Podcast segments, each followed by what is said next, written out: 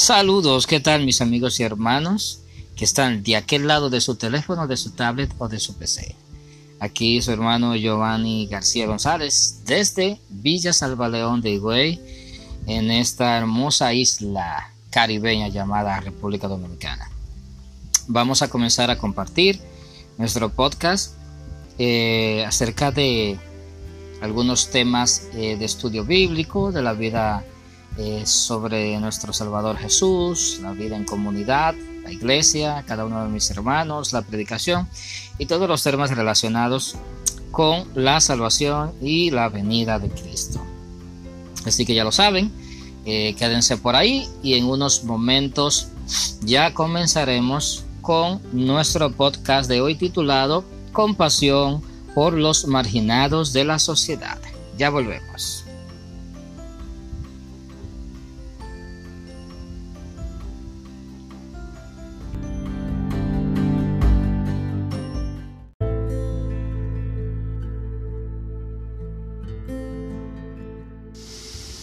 Bien, ya regresamos después de la pequeña pausa y vamos a comenzar eh, nuestro estudio, nuestro panorama bíblico acerca de los marginados de la sociedad o la compasión que Jesús tuvo por ellos.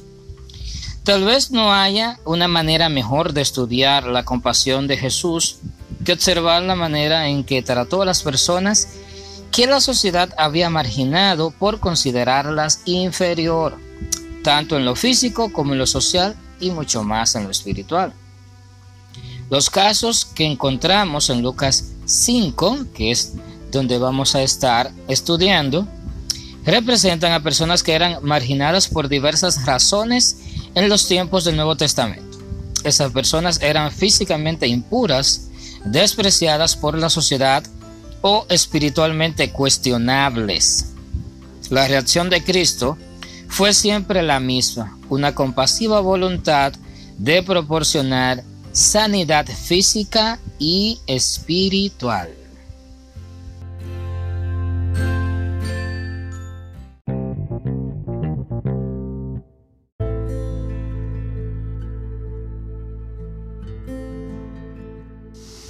Bien, gracias por seguir ahí con nosotros, así que vamos a seguir con nuestra lección eh, para hoy, nuestro tema, la compasión por los marginados de la sociedad. Vamos a tratar eh, tres puntos principales, un leproso desesperado, un paralítico indefenso, un despreciado recaudador de impuestos. Nuestro ah, tema de hoy está basado en el libro de Lucas, capítulo 5, de los versos 12 al 32. El versículo eh, central de nuestro tema para hoy es Lucas 5, 31 y 32. Y dice así, los que están sanos no tienen necesidad de médicos sino los enfermos. No he venido a llamar a justos sino a pecadores al arrepentimiento. Continuamos.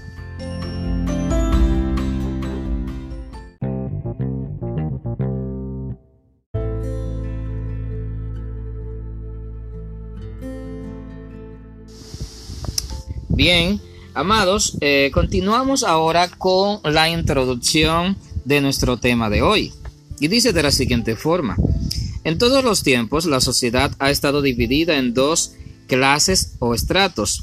En ellas encontramos personas que disfrutan de todo lo mejor que ofrece la vida, y junto con ellos muchos que aspiran a ese estilo de vida. Sin embargo, también están los menospreciados, los marginados e incluso denigrados. Las razones de que haya personas en esta condición son diversas, pero en Cristo encontramos el ejemplo supremo de cómo acercarnos a los marginados de la sociedad.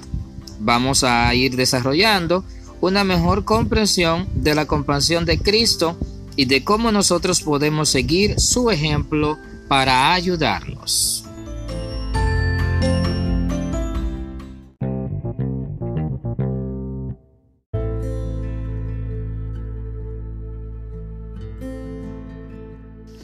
Bien, gracias por seguir ahí en sintonía con nosotros en nuestro podcast titulado Compasión por los marginados de la sociedad. Aquí vamos a entrar ya al punto uno de nuestro tema y uh, se titula Un leproso desesperado. Vamos a hablar eh, en base a Lucas capítulo 5 versos 12 al 13. Y dice así, la palabra lepra era un término que se usaba para describir diversas enfermedades de la piel en los tiempos del Nuevo Testamento. En algunos casos, la lepra era sumamente contagiosa y desfiguraba físicamente a la persona. Esas enfermedades eran repugnantes para la mayoría de las personas y por consecuencia la persona se aislaba de la vida social y religiosa. Los leprosos eran separados de la sociedad, eso era obligatorio no podían acercarse a quienes estaban ceremonialmente limpios y tenían que gritar inmundo cuando habían personas cerca para advertirles de su presencia. Los leprosos no podían ganar su sustento y tenían que depender de la caridad de los demás. La ley exigía que los leprosos permanecieran aislados de la población general, puesto que eran ceremonialmente inmundos. Esto lo encontramos en Levítico 13, del 45 al 46. En Levítico 14 encontramos una serie de sacrificios que se debían llevar a cabo en nombre de un leproso cuando éste era declarado limpio y que eran necesariamente a causa de las observancias espirituales en que el leproso no podía participar. En todos los sentidos, los leprosos eran los parias de la sociedad. Hasta la acción de este leproso acercarse a Jesús implicaba una valerosa fe por parte de aquel hombre excluido de la sociedad. Y él exclamó, Señor, si quieres, puedes limpiarme.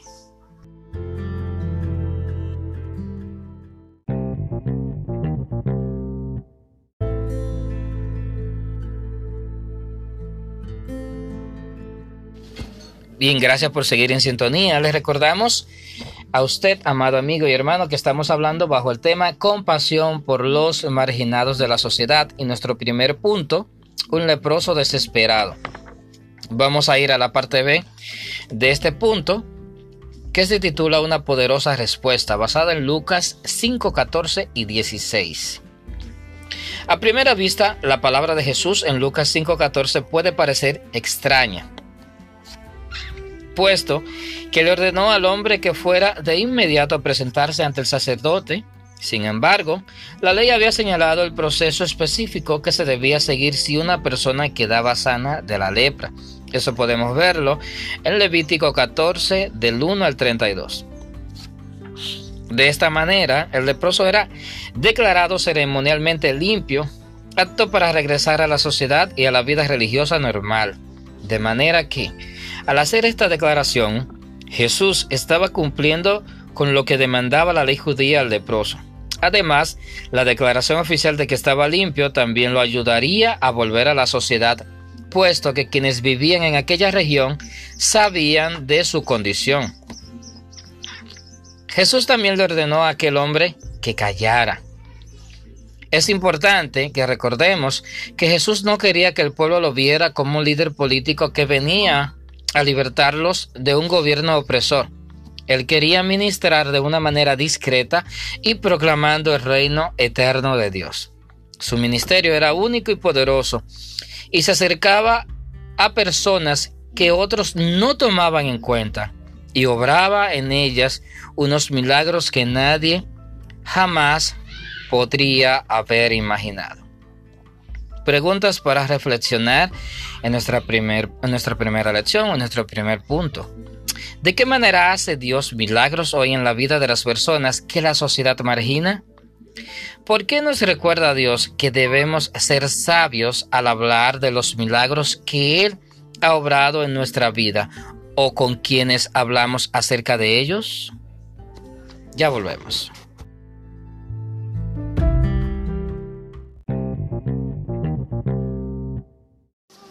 Bien, gracias por seguir ahí en sintonía con nuestro podcast titulado Compasión por los marginados de la sociedad. Ahora vamos a ver el punto 2 un paralítico indefenso basado en Lucas 5, 17 al 23. Jesús siguió la sanidad del leproso marginado con otro milagro igualmente profundo. Además de no haber seguido las costumbres de la sociedad al extender su mano hacia un leproso, después proclamó su autoridad espiritual para perdonar los pecados. Lucas 5, 17 y 23 describe un encuentro en el cual se reunió alrededor de Jesús un grupo de autoridades religiosas judías. Seguramente habían oído hablar de las maravillas que él hacía y quisieron indagar esto, eh, pero esto sirvió solamente para preparar el escenario para un importante suceso dentro de su ministerio terrenal.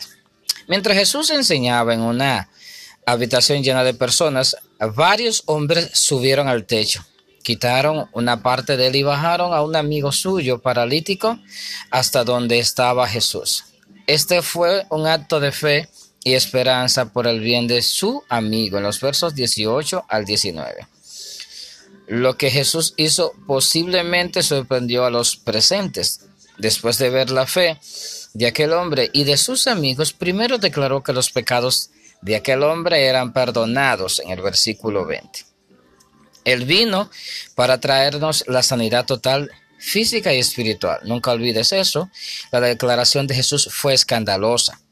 Llegaron a la conclusión de que Jesús era culpable de profanar, eh, profanar el nombre de Dios al hacerse igual a Él, lo que consideraban una blasfemia. Según la ley, aquello era un delito capital y culpable y el culpable debía ser castigado y morir apedreado.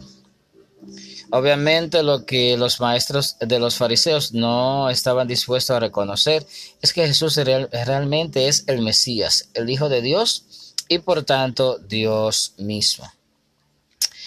Esta es la primera vez en el Evangelio de Lucas que el Salvador se refiere a sí mismo como el Hijo del Hombre, título que revela su poder y su autoridad para perdonar.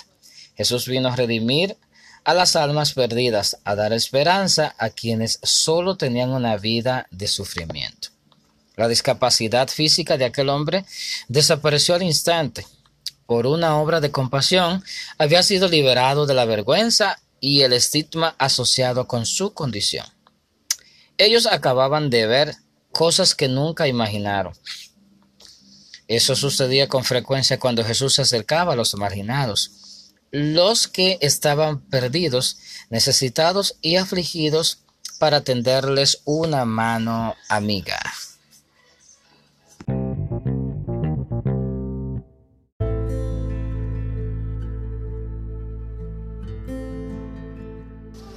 Bien, gracias por seguir ahí en sintonía con nuestro podcast titulado Compasión por los marginados de la sociedad.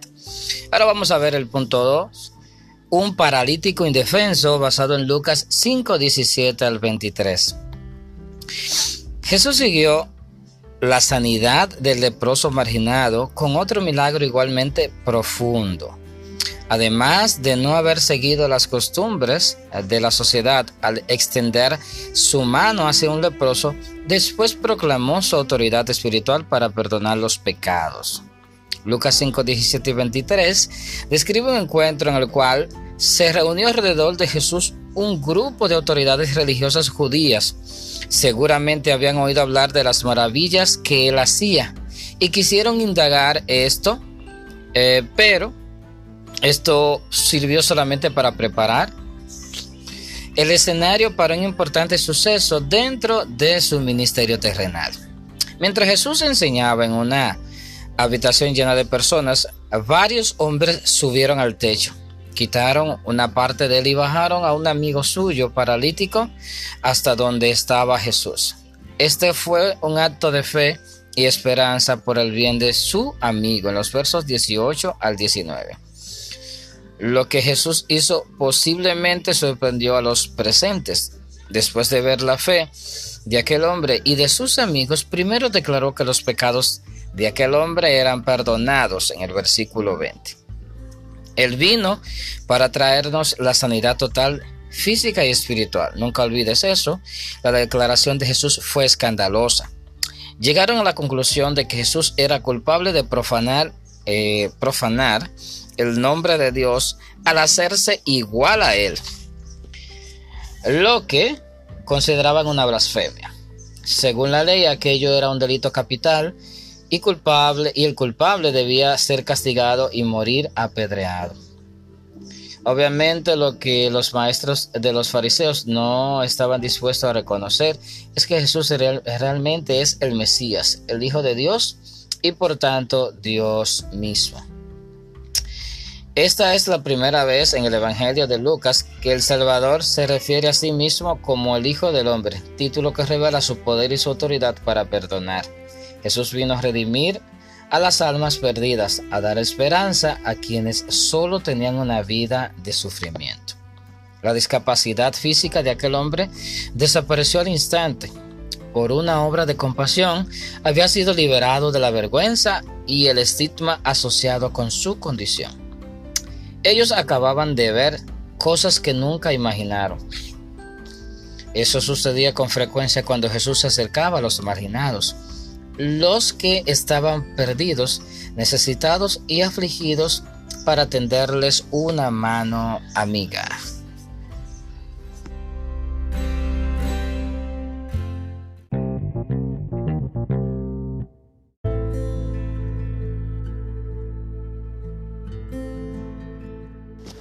Bien, estamos de vuelta y ya vamos a ir culminando. Vamos a nuestro tercer y último punto de este tema.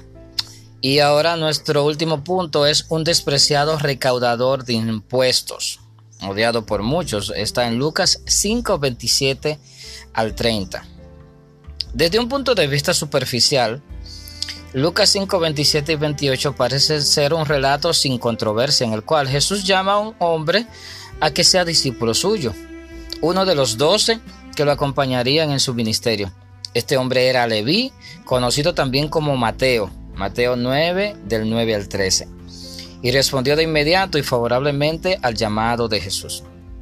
Ahora bien, el problema que se despliega más tarde en el mismo relato tiene sus raíces en el hecho de que Leví era recaudador de impuestos.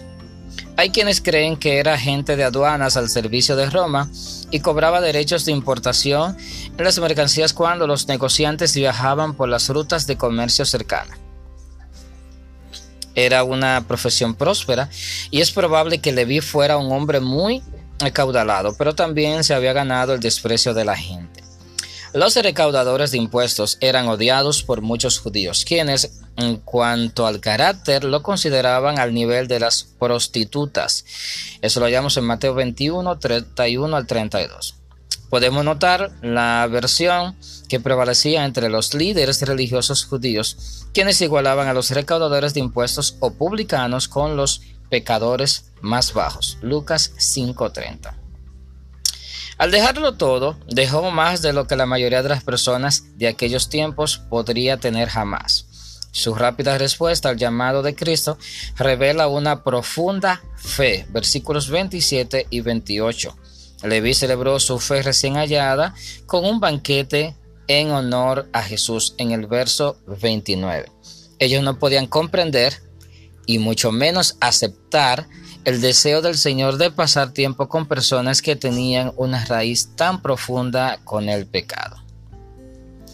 Con él estaban presentando su compasión por los menospreciados, al mismo tiempo que presentaba su misión con toda claridad. Él había venido a traer sanidad espiritual y, como tal, su prioridad era buscar a los que estaban perdidos en sus pecados y no a los justos, en el verso 31.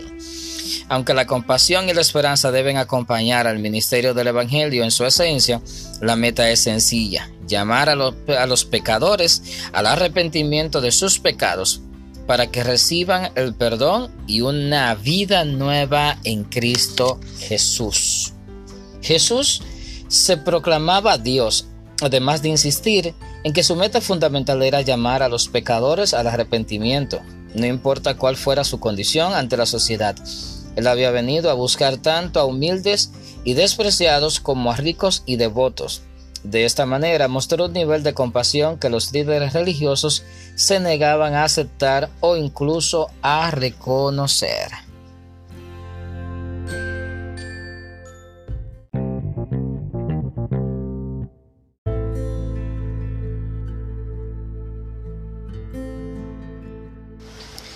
Bien, ya aquí llegamos al final de nuestra lección, la compasión de Jesús por los marginados, que es lo que hemos venido tratando en estos cortos minutos. Y finalizamos con lo siguiente. Muchas personas son despreciadas a causa de su estilo de vida o su reputación. Nosotros debemos verlas como las ve Cristo, considerarlas como personas valiosas y amadas que necesitan escuchar el Evangelio analice o analicemos para ver si hay algún tipo de persona que se sentiría inclinado o que yo me sentiría inclinado a rechazar. ¿Cómo puede cultivar una actitud que vea a esos seres humanos como Cristo los ve? En la sociedad siempre tendremos personas marginadas, abandonadas y evadidas. A veces esto se debe a prejuicios personales y una mala voluntad. Otras veces se debe a que preferimos no invertir tiempo ni energía en ayudar a los necesitados. Piensa en alguien que se encuentra dentro de su esfera de influencia, que podría ser considerado un marginado por la sociedad de hoy. Pídale a Dios que lo ayude a alcanzar a esa persona. Examine también su actitud hacia aquellos que consideramos fuera de lo normal o lo deseable. Les muestra amor incluso cuando se siente tentado a ignorarlos? ¿Está dispuesto a salir en defensa de ellos cuando otros toman a la ligera su situación física, económica o espiritual? Ore que Dios lo ayude a ver estos seres humanos como creación suya, formados a su imagen, dignos de su afecto. Gracias y en verdad esperamos que la próxima semana se den cita con nosotros y vamos a compartir el tema titulado Las señales del Salvador. Es el título para nuestro próximo podcast, nuestro próximo episodio de esta sección, La compasión de Jesús, basado en el libro de Lucas. Gracias, Dios les bendiga y nos vemos en la próxima.